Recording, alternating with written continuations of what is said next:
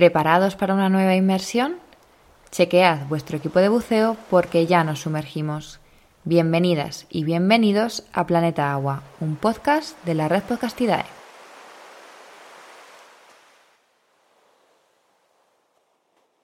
Hoy, en el último episodio de la primera temporada de Planeta Agua, vamos a hablar de unos ecosistemas que aún no habíamos tenido la posibilidad de tratar, los ríos de nuestro territorio. Y para ello contamos con Fernando Saura, licenciado en Biología y Ciencias Ambientales, con másteres en Gestión Ambiental y en especialidad en Espacios Protegidos, y quien desde hace 15 años pertenece a la Asociación Territorios Vivos, primero como presidente y en la actualidad como vicepresidente. De esta asociación hablaremos también más adelante. Hola Fernando, bienvenido a Planeta Agua y muchísimas gracias por acompañarnos en este episodio. Hola, buenos días. Muchas gracias por invitarme. Bueno, Fernando, cuéntanos, porque mm, sabemos eh, o, en general se intuye la importancia ¿no? que puede tener el agua para nuestro planeta, pero ¿qué porcentaje del agua total de la Tierra representa el agua superficial, el, agua de los ríos y pantanos, etcétera? Bueno, efectivamente el agua es, es vital eh, y nunca mejor dicho. Sencillamente no conocemos ninguna forma de vida que no tenga un buen porcentaje de agua nosotros mismos tenemos mm, más de un 65% de agua y, el mismo planeta también. O sea, el, tres cuartas partes del planeta más o menos son, son agua. Eh, lo que pasa es que la mayor parte de ella eh, al ser humano pues no, no, le sirve para, pues, para beber, ¿no? es, ni, a muchas plantas y animales. Es agua salada. De modo que el porcentaje de agua dulce que hay en el planeta es más o menos el 2,75% de, de toda el agua. Y dices, bueno, todavía como hay tantísima, pues es mucha. Ya, el problema es que la mayor parte de esa 2,75 está congelada. Está en los casquetes polares, está en glaciares o en forma de nieve, etcétera, o está en aguas subterráneas, o está en la humedad del suelo, de modo que agua disponible para nosotros, o sea, lo que llamamos disponible, lo que has dicho, de agua dulce corriente en, ríos, etcétera, es menos del 0,01% del total. Así que vemos que el agua realmente disponible es, muy poca y, claro, pues como veremos más adelante, pues tiene mucha problemática a nivel de contaminación, uso, etcétera. Es decir, ese pequeñísimo porcentaje que tenemos, pues no lo tratamos demasiado bien. No lo estamos cuidando demasiado. Eh, en el caso de España, Fernando, hablamos de un país eh, rico a nivel fluvial. Pues España sí que es un país muy rico a nivel fluvial. Eh, tenemos mm, bastantes cuencas hidrográficas y esto viene determinado por la, por la orografía, por las, por las montañas, etcétera. Hay países que son muy llanos, de modo que pues los ríos que tienen pues son, son amplios, lentos, etcétera. Nosotros tenemos cuencas enormes, más grandes que algunos países europeos, como la cuenca del Duero, por ejemplo, que, es, es muy, muy circular o en forma de globo, ¿no? que está rodeada por montañas, bueno, como normalmente las cuencas. Luego tenemos cuencas pequeñitas, como, como todas las que vierten hacia el Cantábrico o algunas de las que vierten al Mediterráneo. Eso es porque las montañas están cerca de la costa, entonces los ríos son, son son cortos, ¿no? Luego tenemos algunas que, bueno, que son, son larguísimos, ¿no? Por ejemplo, el río Tajo tiene más de mil metros y tiene, pues, montones, centenares de, afluentes y afluentes de estos afluentes, ¿no? Entonces sí, sí que es un país muy, muy rico a nivel, a nivel fluvial. Y además, eh, ¿tenemos ríos que podamos considerar caudalosos? Pues eh, claro, nosotros estamos enmarcados eh, la mayor parte del territorio peninsular en, a ver, en, un, en un clima mediterráneo. El clima mediterráneo eh, no se caracteriza por mucha o poca lluvia, se caracteriza porque tiene un periodo de sequía estacional, es decir, en verano no llueve. De modo que hay zonas mediterráneas que puede llover mucho, por ejemplo, por ejemplo Grazalema, llueve más de 1.500 milímetros, mucho más, por ejemplo, que, en Irlanda. Pero ¿qué, ¿qué sucede? Que hay una época del año en la que casi no hay agua, casi no, no llueve, de modo que pueden ser eh, caudalosos temporalmente. El río Ebro, por ejemplo, es el más caudaloso de, España y parte de su cuenca no está en zona mediterránea, de modo que eso amortigua la, sequía, estival. ¿Por qué? Porque en la parte, digamos, cantábrica eh, sigue lloviendo, sigue habiendo precipitaciones, aunque menos, en la época de verano, que en las zonas mediterráneas a veces es mm, nula esa precipitación. Vale, claro. Además del clima que nos acabas de, mencionar, ¿qué otros eh, conceptos deberíamos tener claros para poder entender la dinámica de nuestros ríos? Pues bueno, el clima efectivamente, lo que pasa es que el clima es muy, es muy complejo y además está, está cambiando. Por ejemplo, incluso aunque lloviera la misma cantidad de, hubiera la misma cantidad de precipitación, está ahora con, el cambio climático, está ocurriendo una variación en la estacionalidad. Es decir, eh, por ejemplo, llueve más en invierno que en otoño, de modo que la inhibición es más intensa, pero el deshielo también.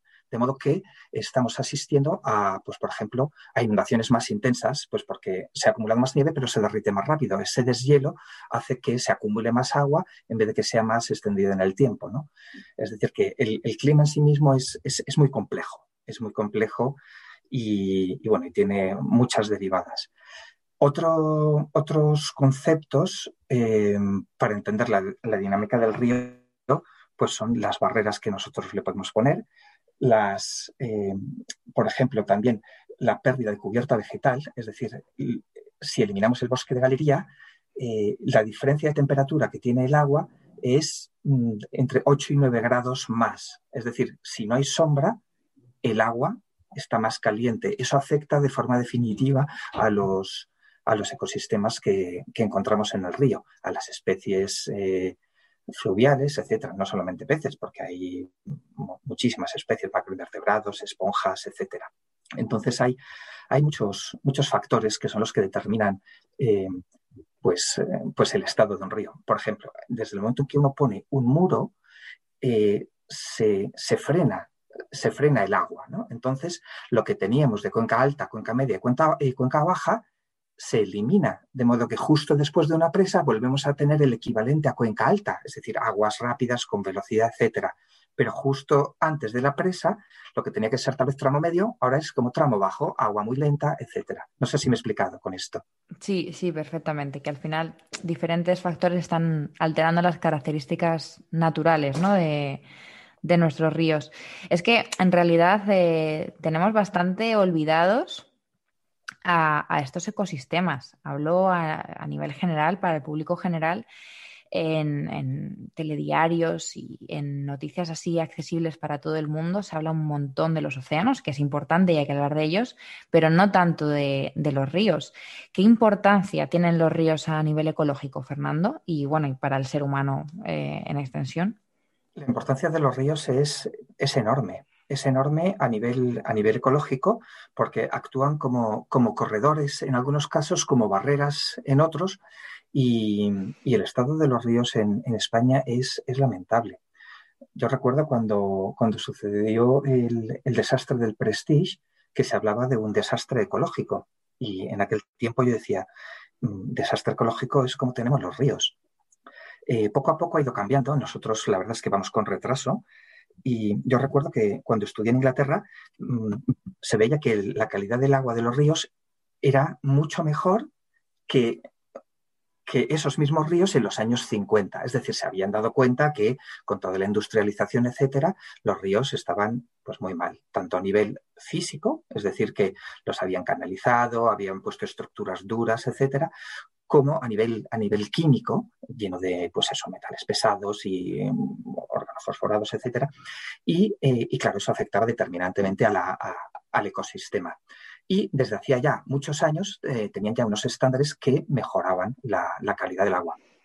Y cuando yo estudiaba allí me decían, ahora el agua de los ríos es mucho mejor que hace 20 años. Bueno, pues yo eh, han pasado 20 años desde que yo estaba en Inglaterra, entiendo que esos ríos ahí estarán ya mucho mejor es verdad que allí llueve mucho más, de modo que la tasa de limpieza, para que nos entendamos, es muy superior, pero en España todavía no estamos como en Inglaterra hace 20 años. De modo que, eso afecta, por supuesto, a los ecosistemas, pero por supuesto al ser humano, porque nosotros, claro, no, no, somos robots. Nosotros no comemos tornillos ni, ni, bebemos mercurio. Bebemos agua y comemos, eh, comemos plantas y animales que a su vez necesitan agua. De modo que si el agua está contaminada, todo eso nos, nos llega. Es, es, inevitable. Claro. O sea que podemos decir realmente que el estado de los ríos de, de España es bastante catastrófico, ¿no? Es bastante catastrófico, sí. Es, es, es muy malo el, el, nivel en general. Tanto es así que, por ejemplo, el, hay un organismo en España que se llama el Organismo Autónomo de Parques Nacionales, que, cuya labor es proteger lo mejor de la naturaleza en España, de modo que pues, los distintos parques nacionales protegen eso, pues ecosistema de montaña, ecosistema de no sé cuánto, los distintos ecosistemas, Mediterráneo, macaronésico, esos en Canarias. Bueno, pues los sistemas fluviales no están representados en ningún parque nacional, eh, es decir, no hay ningún parque nacional que sea estrictamente de río, porque no lo hay, porque no tenemos suficiente tramo de río bien conservado sin las perturbaciones eh, que, lo distorsionan como para que sea parque nacional. Ese es, un ejemplo, vamos. Madre mía. Pero, ¿qué hemos ido haciendo con los ríos? ¿Qué, qué, eh, ¿qué ha ido creando esta situación? ¿Desde qué año empieza esta destrucción realmente de estos ecosistemas? Eh, sí, ¿qué acciones se han ido haciendo para que estemos a día de hoy como estamos? Bueno, el uso de, los ríos es, secular. Las ciudades siempre se han instalado al borde de los ríos y, bueno, pues tampoco había mayor problema. Quizás la perturbación era más cerca de las ciudades, pues porque no se depuraba eh, las aguas, porque tampoco había tecnología para ello. Estoy hablando de, hace, yo qué sé, 1500 años. Eh, madrinismo, por ejemplo, se, se instaló en donde había suficiente agua. Creo que etimológicamente Madrid significa algo así como lugar con, mucha agua o algo así. Es decir, que, que naturalmente la población, eh, las poblaciones eh, se instalan en zonas, en zonas con agua. Eso provoca una perturbación. Pero ¿qué sucede? A raíz de la revolución industrial cambian una serie de, usos que, eh, que provocan nuevos contaminantes. eso se acelera con el tiempo, con, con, la época ya puramente industrial, eh, y, a su vez esta misma revolución industrial provoca que haya un aumento sostenido de la población. Es decir, más personas que contaminan más, en, resumen. De modo que eh, a medida que la población ha ido aumentando, la perturbación ha ido creciendo. ¿Qué tipo de perturbaciones? Bueno, la, propia contaminación, eh, el de traer agua del medio, es decir, cogemos agua de los ríos para regar. Mientras era poca, pues bien, pero ahora tenemos bombas para poder sacar toda la que queramos, incluso en verano, etcétera, de modo que el agua eh, se ha mermado, hay mucha menos agua en, los ríos. Mm, no porque llueva menos, sino porque se la estamos quitando.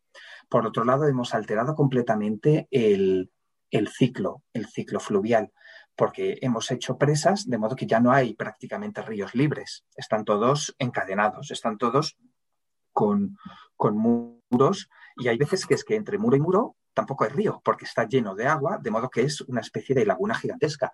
Los grandes embalses que hay, por ejemplo, en la cuenca del, Guadiana o del Zújar en, Extremadura, esos se hicieron eh, con el plan Badajoz en el 56 para poder colonizar todas las, las vegas altas del Guadiana y efectivamente, pues eso ha dado mucho trabajo, eso ha permitido colonizar esas zonas, pero ha habido una pérdida ecológica muy importante.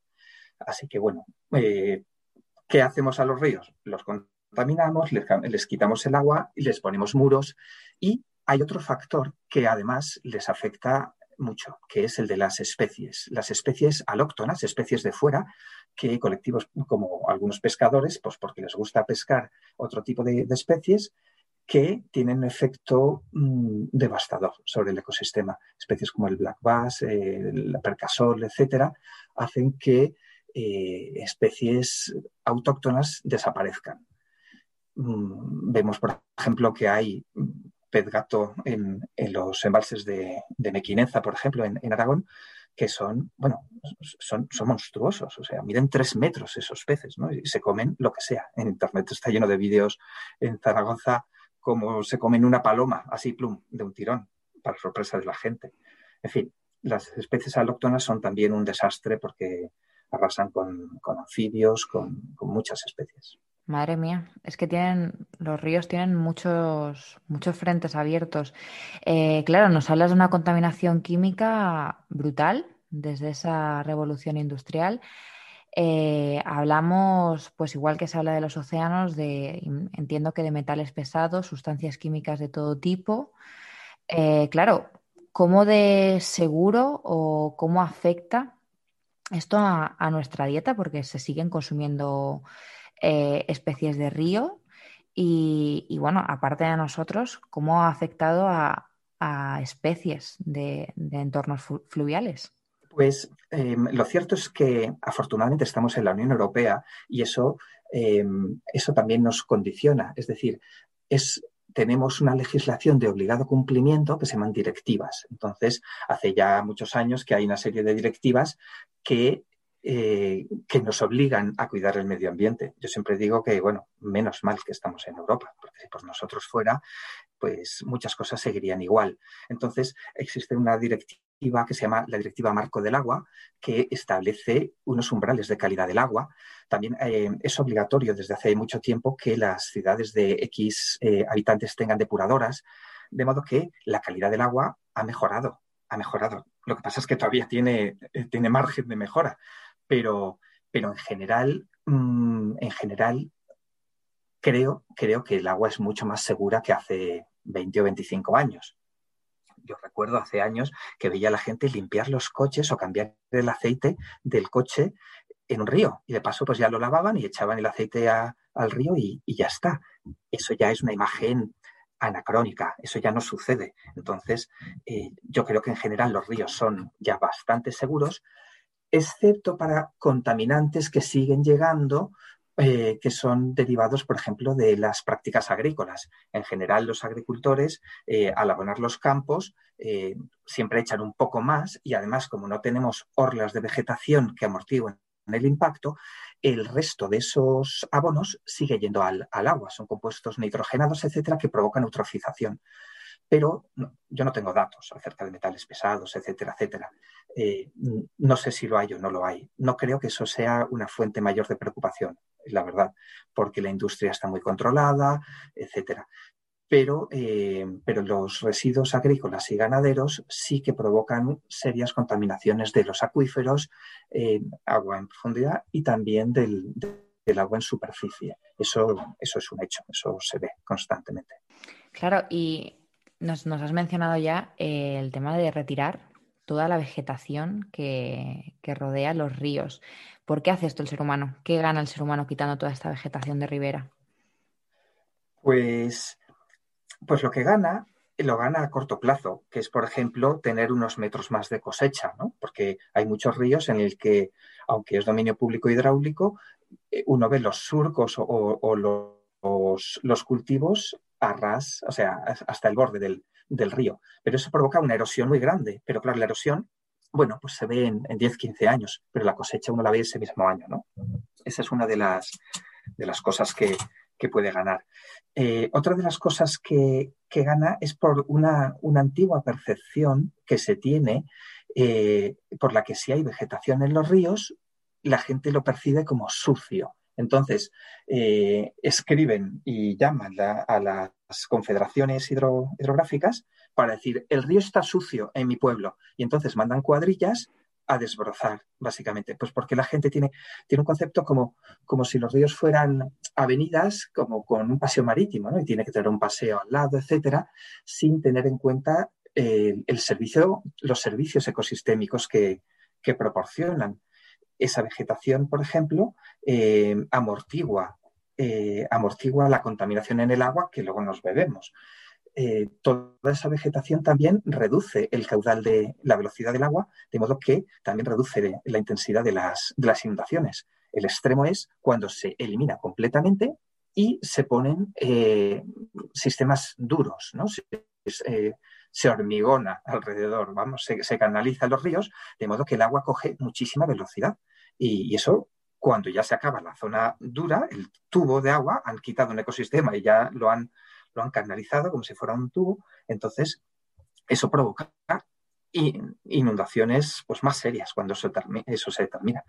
Eso ya se, sabe, ya los modelos hidráulicos ya son clarísimos y la dinámica en, Europa es ir eliminando esas barreras, esas barreras eh, y, esos, y esas zonas duras, digamos.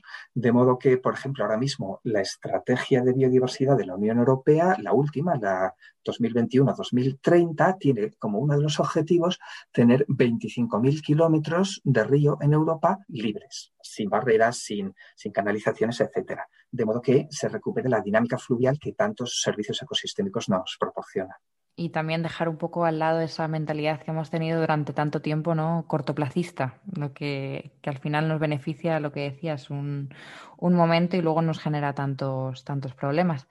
Madre mía, pobres ríos, Fernando. Y bueno, también eh, no se libran de esa contaminación por plástico que está viviendo todo nuestro planeta, imagino, ¿no?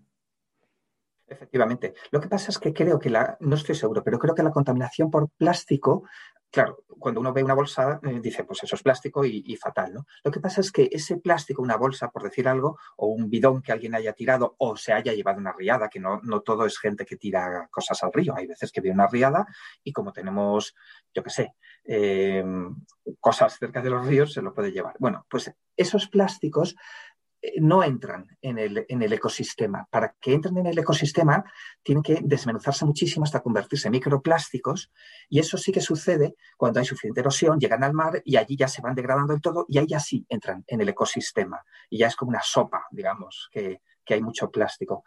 Me parece que los ríos eh, no es uno de los problemas principales. Habiéndolo, es decir, yo he hecho docenas de limpiezas en ríos y uno se lleva bolsas y bolsas de bolsas de plástico, de latas, etcétera, de, pues eso, de residuos sólidos urbanos, pero macroscópicos. Entonces, me parece que ecosistémicamente, o sea, visualmente es, un horror, pero ecosistémicamente creo que no tiene eh, tanto impacto como en el, como en el mar.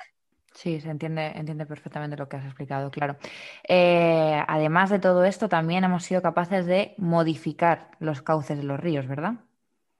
Eh, completamente. Ya no hay ríos libres, como dije antiguamente, eh, anteriormente.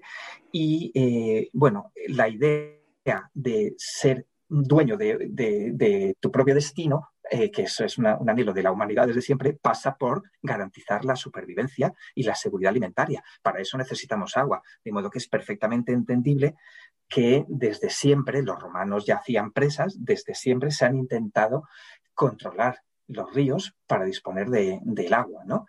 Eh, en España hay, bueno, los romanos canalizaban, es decir, eh, hacían una presa y desde ahí sacaban acueductos y podían llevar agua a las ciudades. Es decir, eso es desde siempre.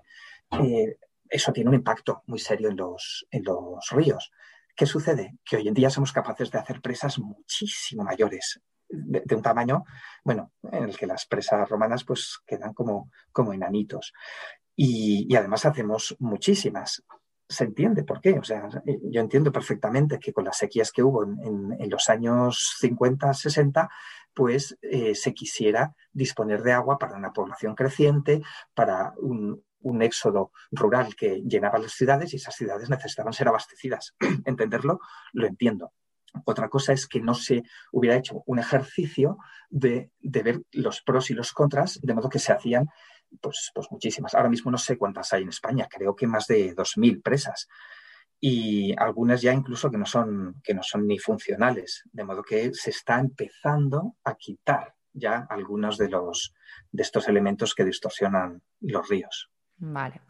Bueno, dentro de todo lo malo, ya nos, has eh, dicho que en realidad parece que empezamos a entrar en un buen camino, ¿no? Podemos decir ¿Cuál podríamos decir que es el futuro de nuestros ríos, Fernando? Pues yo creo que el futuro de nuestros ríos es necesariamente a mejor, porque es como estar en el fondo de un pozo, solo puedes ir hacia arriba.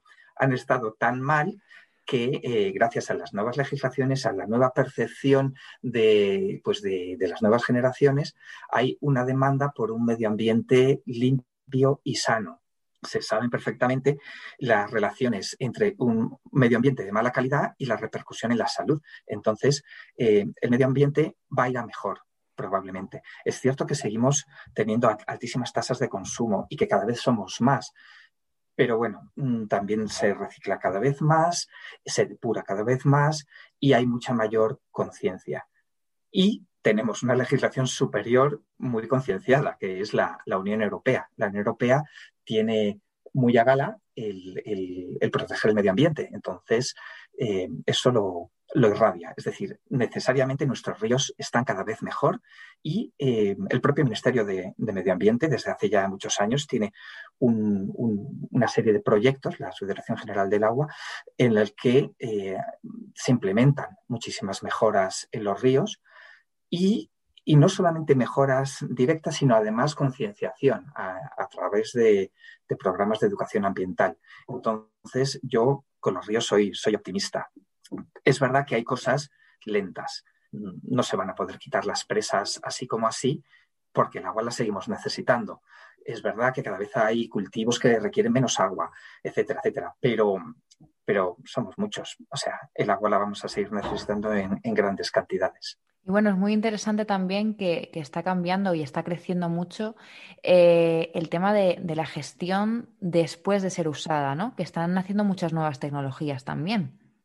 Sí, efectivamente. Ahora mismo hay muchas, eh, bueno, prácticamente todas las ciudades ya tienen depuradoras, aunque es verdad que hemos sido condenados por la Unión Europea por no tener en unas cuantas ciudades donde, donde tenían que tener.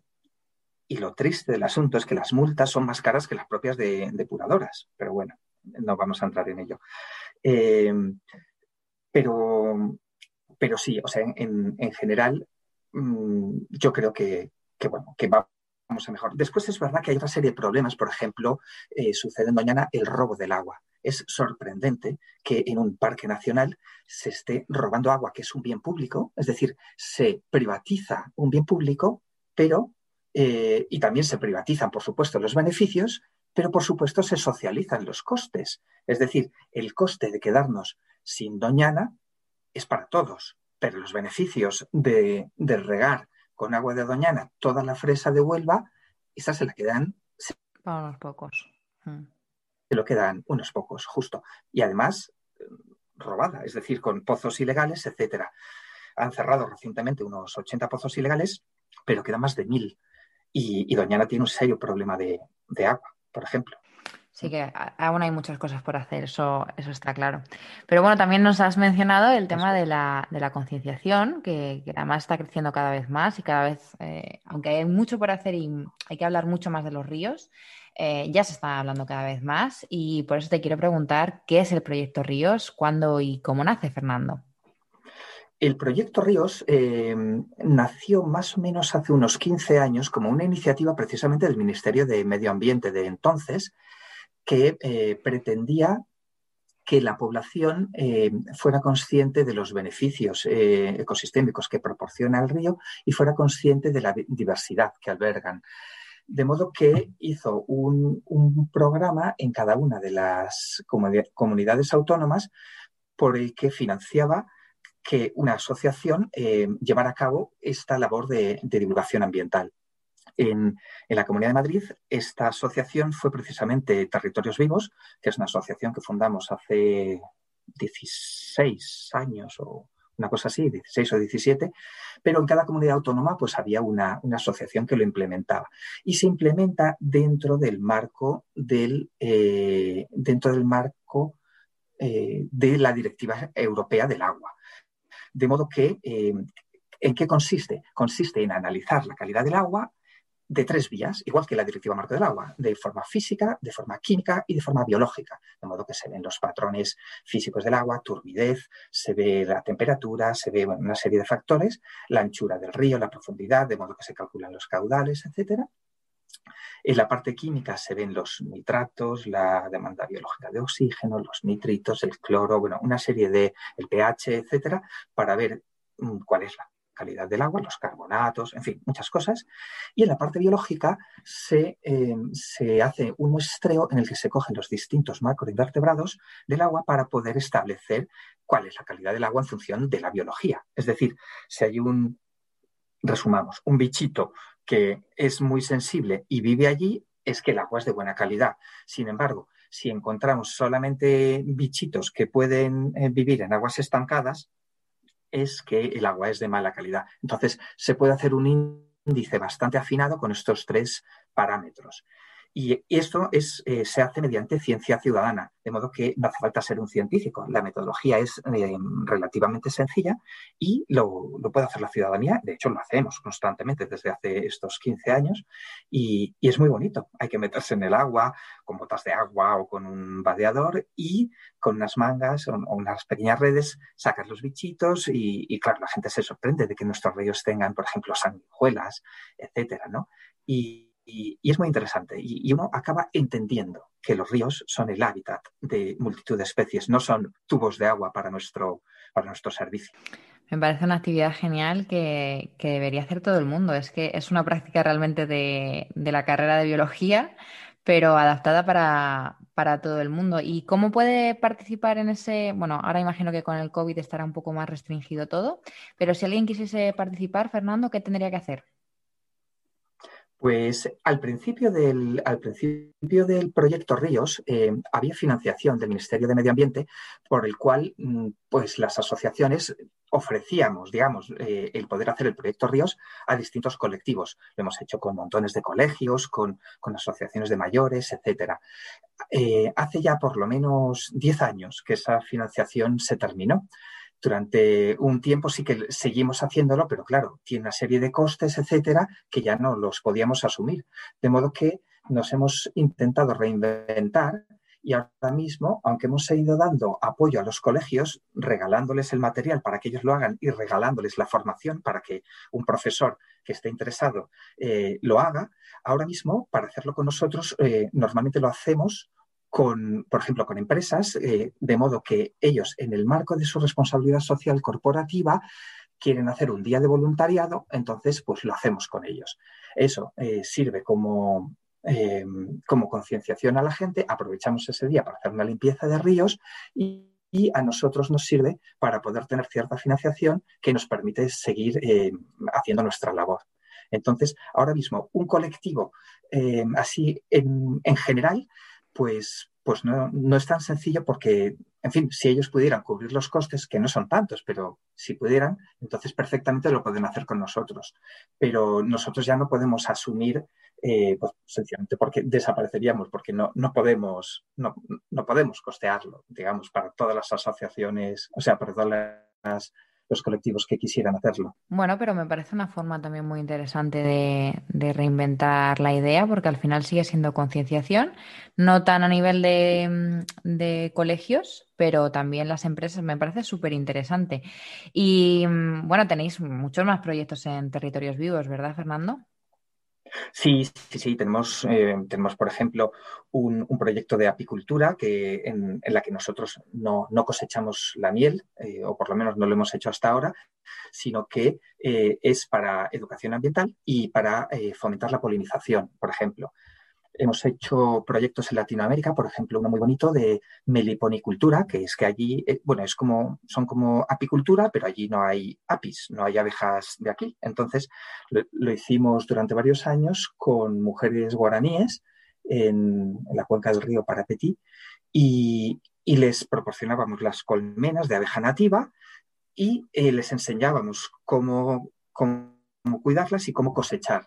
Y esto era exclusivamente para mujeres porque, bueno, porque la, realidad, la realidad en Latinoamérica, en muchas zonas de Latinoamérica, es que, bueno, pues los hombres están ausentes y quienes eh, constituyen el, eje social y familiar son las mujeres. De modo que las mujeres eh, si podían tener un incremento, incremento, bueno, incremento, iba a decir salarial, pero no tienen ningún salario. Si pudieran tener un incremento de ingresos, eso redunda en beneficios sociales, porque las mujeres pues, no se lo gastan en, alcohol y otras cosas, sino que se lo gastan en la familia, en educación, etcétera. De modo que hicimos ese proyecto y hoy en día continúa, ya sin, nuestra, nuestro apoyo y financiación, digamos que lanzamos la bola a correr y ahora continúa, y ahora tienen ingresos recurrentes.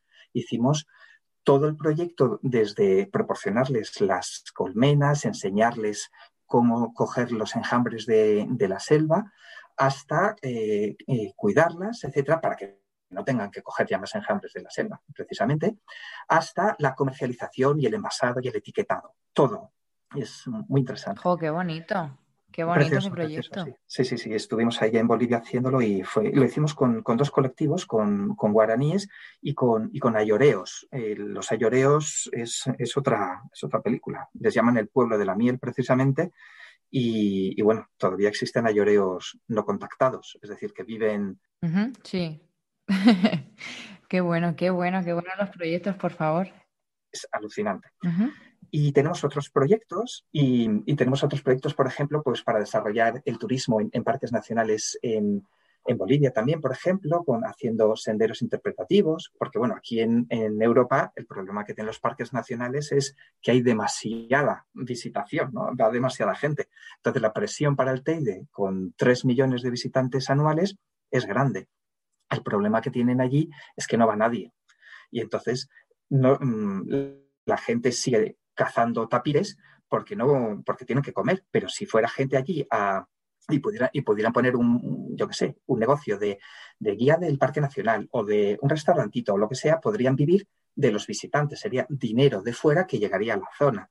Pero ahora mismo tienen mucha economía de subsistencia, de modo que fomentar el, el conocimiento de estas zonas y, que la gente lo visite, pues, pues es, interesante y redunda en beneficios para la población local. Claro, además de, bueno, que son sitios increíbles a nivel de... Completamente espectaculares. O sea, vamos, yo recomiendo a, todo el mundo que, que, vamos, sin ningún miedo, viaje a, yo sé, a Bolivia, por ejemplo, a, ver los parques, los parques nacionales. Son espectaculares. Y después tenemos otra línea de trabajo que, es menos tangible para el público en general, pero que sirve eh, para hacer como de facilitadores eh, entre, por ejemplo, la administración y, a ver cómo le llamo, y yo qué sé, y reservas de la biosfera, por ejemplo, para planificar, eh, planificación del entorno, pues a 20 años vista. Claro, esto el público no lo percibe porque no, no hay nada que hacer, digamos, pero son los trabajos que llevamos a cabo para que estos, estos territorios puedan planificar el futuro eh, sabiendo que es, el, medio es cambiante, que si cambio climático, que si diferencias sociales, que si la gente se va de los pueblos, etcétera. Entonces, ¿cómo, cómo planificar su futuro?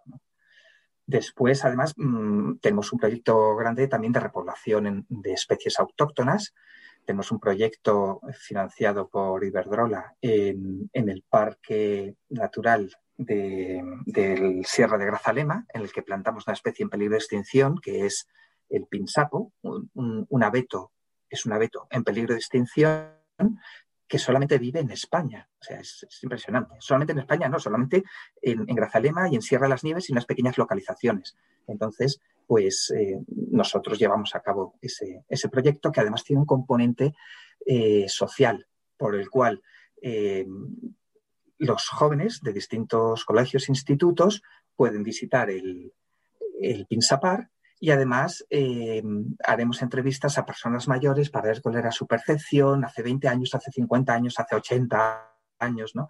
de, del Pinsapo que allí el pinsapo le llaman el, pino, porque no había otro, ¿no? El, pinsapo se llama así por, eh, por, la, por quien lo describió, que era un francés que, le llamó le pain sapin, el pino abeto. Entonces, pain sapin, pues pinsapo, ahí se quedó. Porque sapin quiere decir abeto eh, en francés y pan, pino. Así que así es como el pino abeto. Así que bueno, y, aquí, por ejemplo, en, Madrid también estamos plantando en Miraflores de la Sierra, en Pozuelo, pues muchas especies que normalmente ni las empresas, eh, ni, las empresas que les interesa repoblar para captura de carbono, por ejemplo, ni la administración, las plantan. ¿Por qué? Porque todos tienen prisa, pero nosotros somos una ONG, nosotros no somos productivistas, digamos, no tenemos prisa. Entonces plantamos especies que son de crecimiento lento, pero son las autóctonas. Plantamos encinas, plantamos eh, eh, robles, quejigos, alcornoques, tejos, mm, arce de Montpellier y también otras del estrato arbustivo, como rosa canina, o sea, como el escaramujo, etcétera. Entonces, eh, bueno, hacemos esa, labor también. Esta sí que eh, la hacemos a menudo también con colegios. Hace dos semanas lo hicimos con un colegio de Madrid y con Madres por el Clima, por ejemplo, en, Pozuelo. Ajá. Bueno, tenéis en realidad un montón de, líneas de actuación. Qué, maravilla, Fernando. Pues antes de despedirnos, me gustaría preguntarte cómo podemos seguir eh, en redes sociales, páginas web, eh, escribiros, cómo podemos seguir vuestro trabajo. Pues pues eh, tenemos Instagram, que se llama Territorios Vivos, tenemos Facebook también, eh, que se llama Territorios Vivos también, y allí publicamos eh, todo lo que estamos haciendo. Por ejemplo, ahora mismo estamos haciendo unos talleres de arte terapia muy, muy interesantes con una, con una artista maravillosa que se llama Rocío Gilabert, y, son gratuitos y están abiertos, es decir, la gente puede participar en, ellos de forma gratuita, son, son, muy bonitos. El próximo se llama Pájaros en la Cabeza y vamos a ir a una laguna este sábado y vamos a, dibujar pájaros. Y, nos podéis ir a través, como os digo, de Facebook e Instagram o en nuestra, en nuestra página web, también territoriosvivos.org. Allí hay un correo si alguien se quiere hacer socio, por ejemplo, o quiere participar en actividades, etcétera. Genial, pues bueno, pondremos todas estas eh, enlaces, todos estos enlaces en las notas del programa, también en nuestras redes sociales. Y bueno, pues ya nos despedimos, Fernando, ya no te robo más tiempo. Muchísimas gracias de nuevo, ha sido todo, todo un placer poder hablar contigo. Pues agradeceros, eh, agradeceros darnos voz y, nada más, solamente eso, que espero que, le haya servido a alguien y que, la gente se anime a participar y a salir a, la naturaleza, que es la actividad más segura que hay y la que desde luego nos, nos proporciona las, las mayores satisfacciones. Sí, así es. Bueno, pues gracias de nuevo, Fernando. Y como decía al principio del episodio, con esta entrevista terminamos la primera temporada de Planeta Agua. Quiero dar las gracias a todas y todos los que nos habéis seguido en esta aventura y os habéis sumergido en las aguas de diferentes partes del mundo para descubrir sus secretos y tesoros. Volveremos con una segunda temporada llena de sorpresas y como siempre anunciaremos todo a través de nuestras redes sociales, que las tenéis eh, igual que siempre en las notas del programa. Ahora sí, hasta la temporada que viene y como siempre, nos vemos debajo del agua.